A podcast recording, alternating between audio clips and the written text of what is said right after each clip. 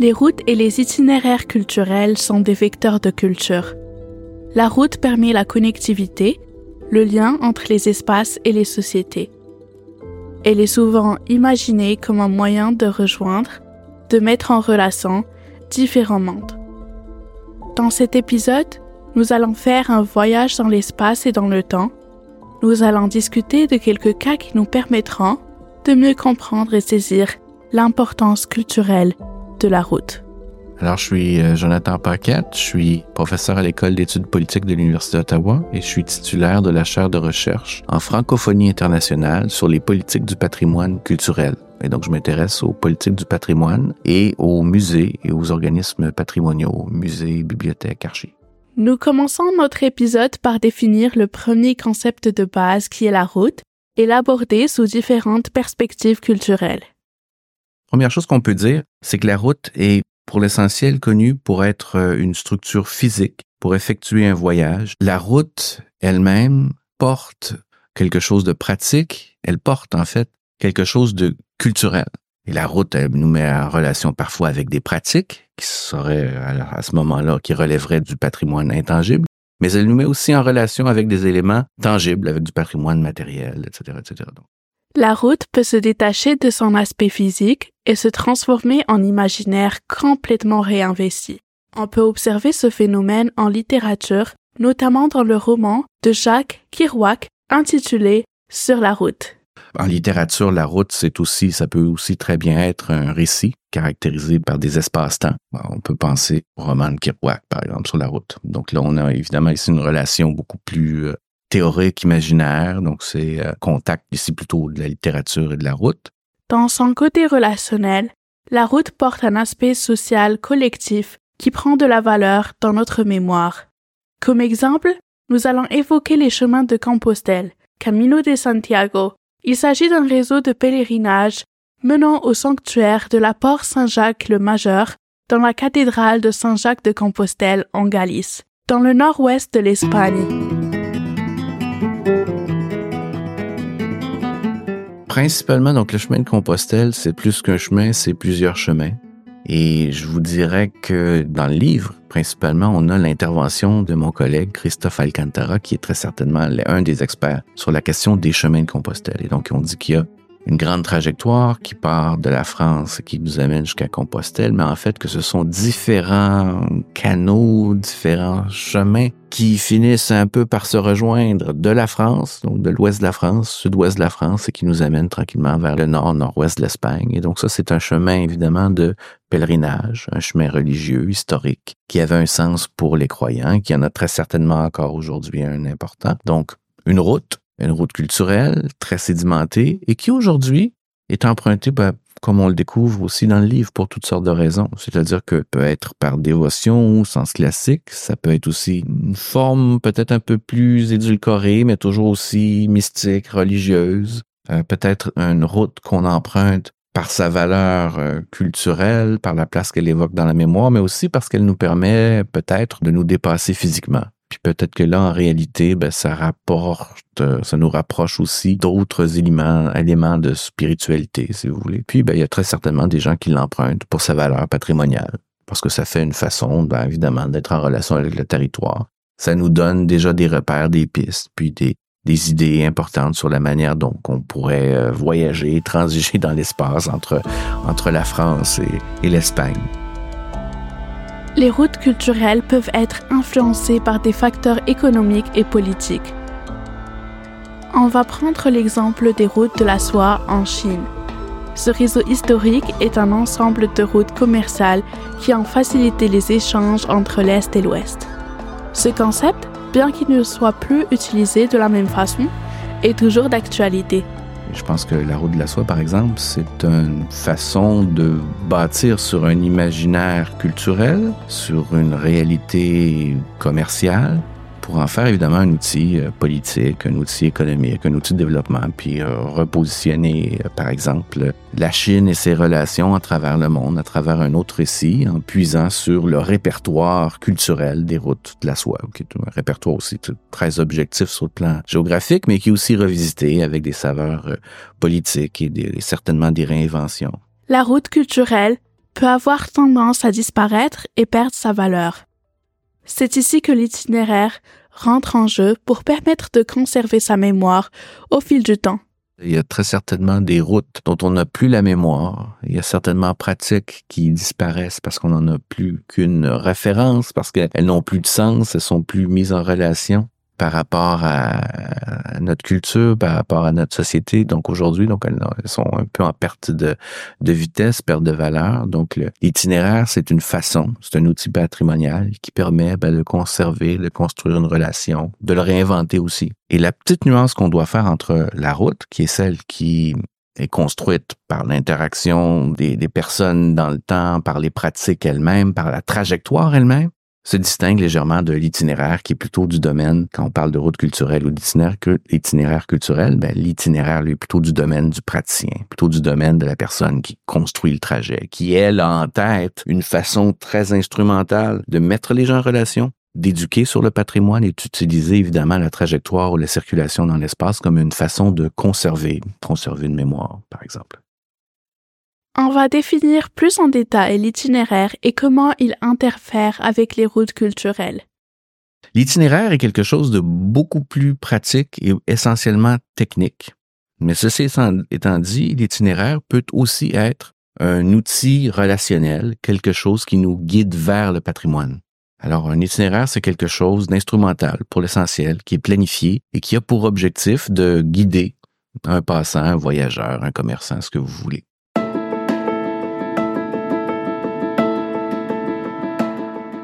Pour donner sens à nos propos, on peut prendre l'exemple du Grand Tour. Ces routes du passé se sont transformées en trajectoires qu'on emprunte aujourd'hui en mémoire de ces pratiques passées.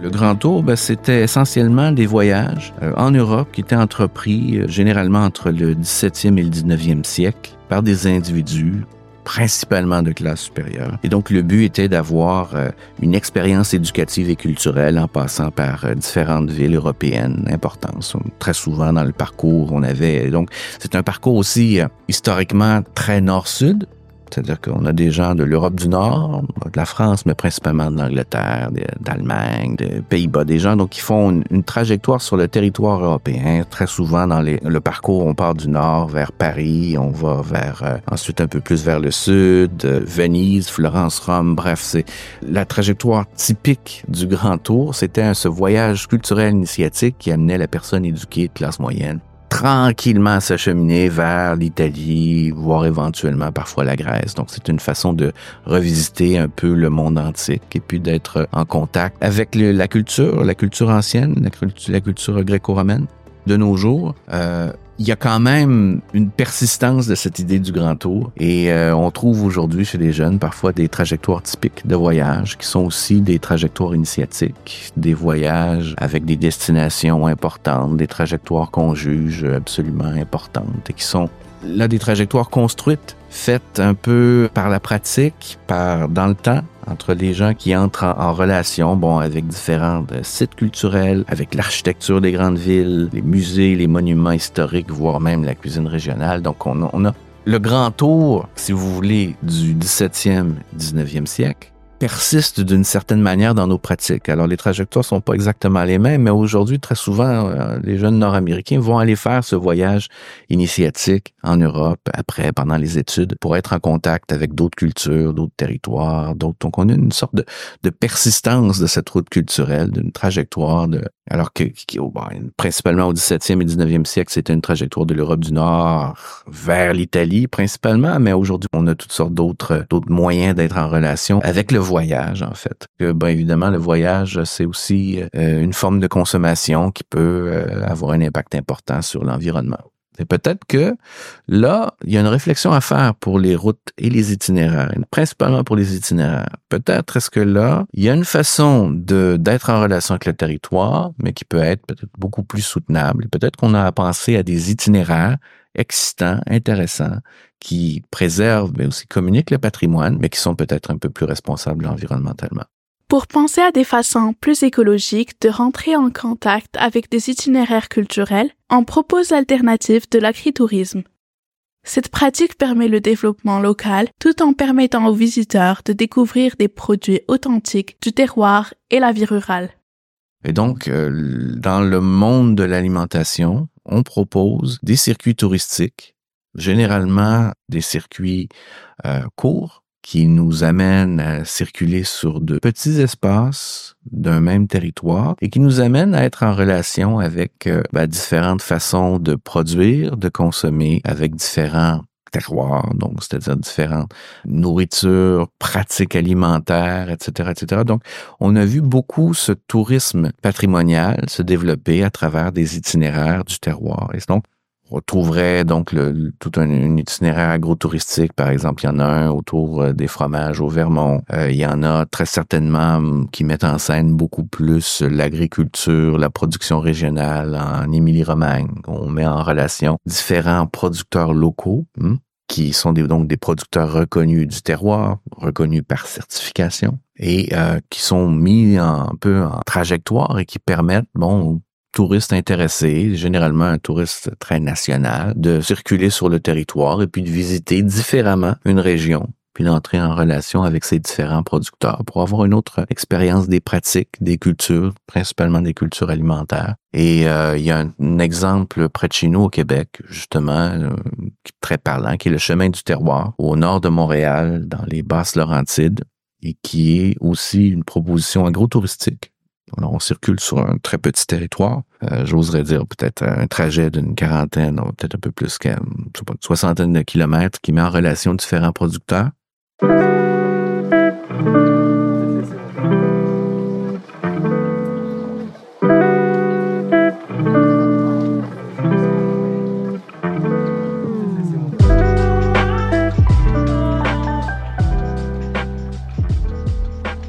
Il est important à présent de comprendre la notion du patrimoine et de souligner sa relation avec la route et l'itinéraire culturel.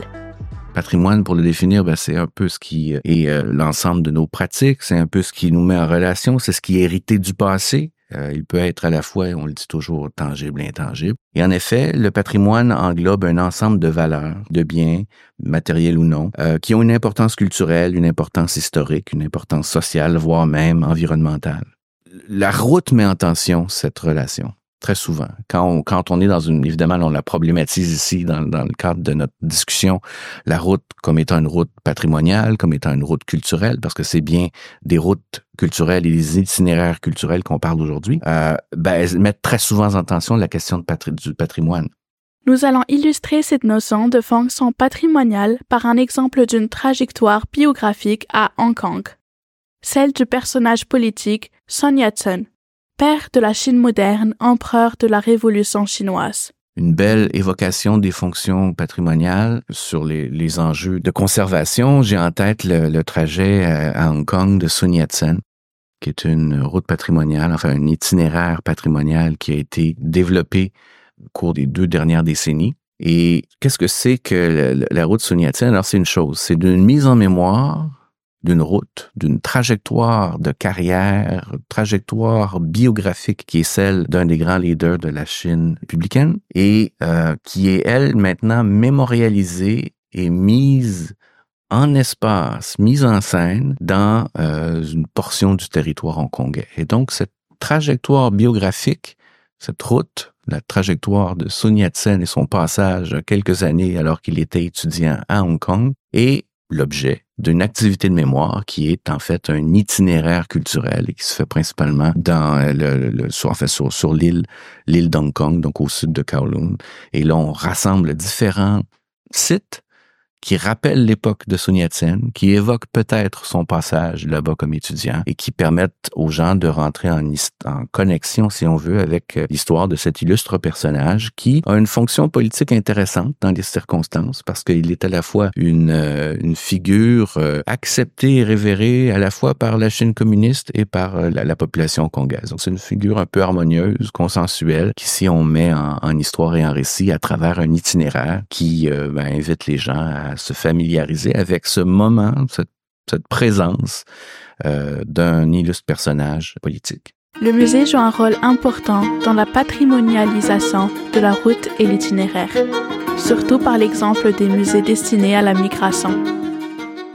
Alors le musée très certainement, peut patrimonialiser des pratiques. Et il y a des musées ben, qui sont destinés justement à préserver des imaginaires, comme ceux de Compostelle. On pourrait en faire un réseau de musées qui euh, préservent euh, la route, qui préserve sa culture matérielle, qui préserve les pratiques, qui préserve, enfin, différents, donc qui patrimonialise la route. Et on peut dire, par exemple, bon, musées, sites, Quai 21 ou toutes sortes d'autres musées, même en France, sur euh, la migration, sont des mémoires d'une trajectoire, des mémoires d'un passage historique, parfois d'un flux important d'une population, et qui mettent euh, donc euh, en scène certains éléments du voyage. On le retrouve beaucoup, ça, en Australie, où la mémoire de la migration des populations d'Irlande, d'Angleterre est encore vive, donc on patrimonialise la route migratoire, mais aussi d'autres communautés, pour reprendre encore l'Australie se sont euh, appropriés un peu l'imaginaire de la route, la trajectoire de migration ont voulu en faire une mémoire. Il y a à Melbourne un très beau musée sur euh, le patrimoine italien, qui, euh, le patrimoine des migrants italiens, qui patrimonialise non seulement la présence des Italiens à Melbourne, mais aussi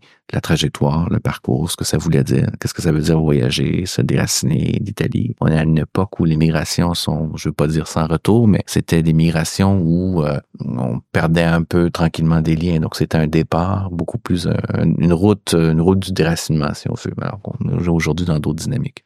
Euh, on pourrait ajouter à ça d'autres formes de relations, peut-être ici plus théoriques, plus près de pratiques patrimoniales. Je pense euh, à l'imaginaire italien, pas tant l'imaginaire que la pratique italienne du Museo Diffuso, le musée diffus. Et donc, il y a dans les pratiques patrimoniales italiennes, dans la muséologie italienne, euh, une façon de faire le musée de penser la collection qui s'apparente un peu à ce qu'on retrouve donc dans nos imaginaires un peu plus de musées sociaux, de musées, euh, en fait certains écomusées, mais qui est très quand même très spécifique. Le musée Diffuso, c'est donc le musée diffus, c'est un musée qui dont la collection est répartie dans le territoire. Et donc la fonction muséale ici, c'est la mise en relation via un itinéraire. Euh, J'ai en tête, par exemple, le musée diffus de l'abandon, qui est un musée diffus euh, en Émilie-Romagne, en Italie, et qui porte une réflexion sur le patrimoine industriel d'Émilie-Romagne. Et donc, ce projet de musée diffus, donc c'est un, c'est un musée, met en relation et met en scène, met en activité différents sites industriels abandonnés. Les exemples sont nombreux, mais cette pratique du musée diffus qu'on retrouve parfois euh, bon, dans d'autres espaces, peut-être pas aussi peut-être pas théorisé dans les mêmes termes que ce qui est dans la tradition italienne. C'est là l'élément enfin, qui met en scène un peu la frontière parfois poreuse entre le musée et l'itinéraire. Si, si, notre collection est répartie sur le territoire, bien évidemment, ça pose d'autres enjeux. Peut-être qu'on n'est pas nécessairement propriétaire de notre collection. Donc l'itinéraire, là, est la colonne vertébrale du geste patrimonial parce que c'est l'itinéraire qui est jugé comme étant porteur d'un potentiel de préservation, d'éducation, d'une mémoire. Et la collection, ben c'est un peu ce qui est négocié collectivement, c'est un peu ce qui, ce qui nous est présenté, qu'on en soit propriétaire ou non, qu'on puisse le conserver matériellement, c'est là que je voulais en venir, ou non.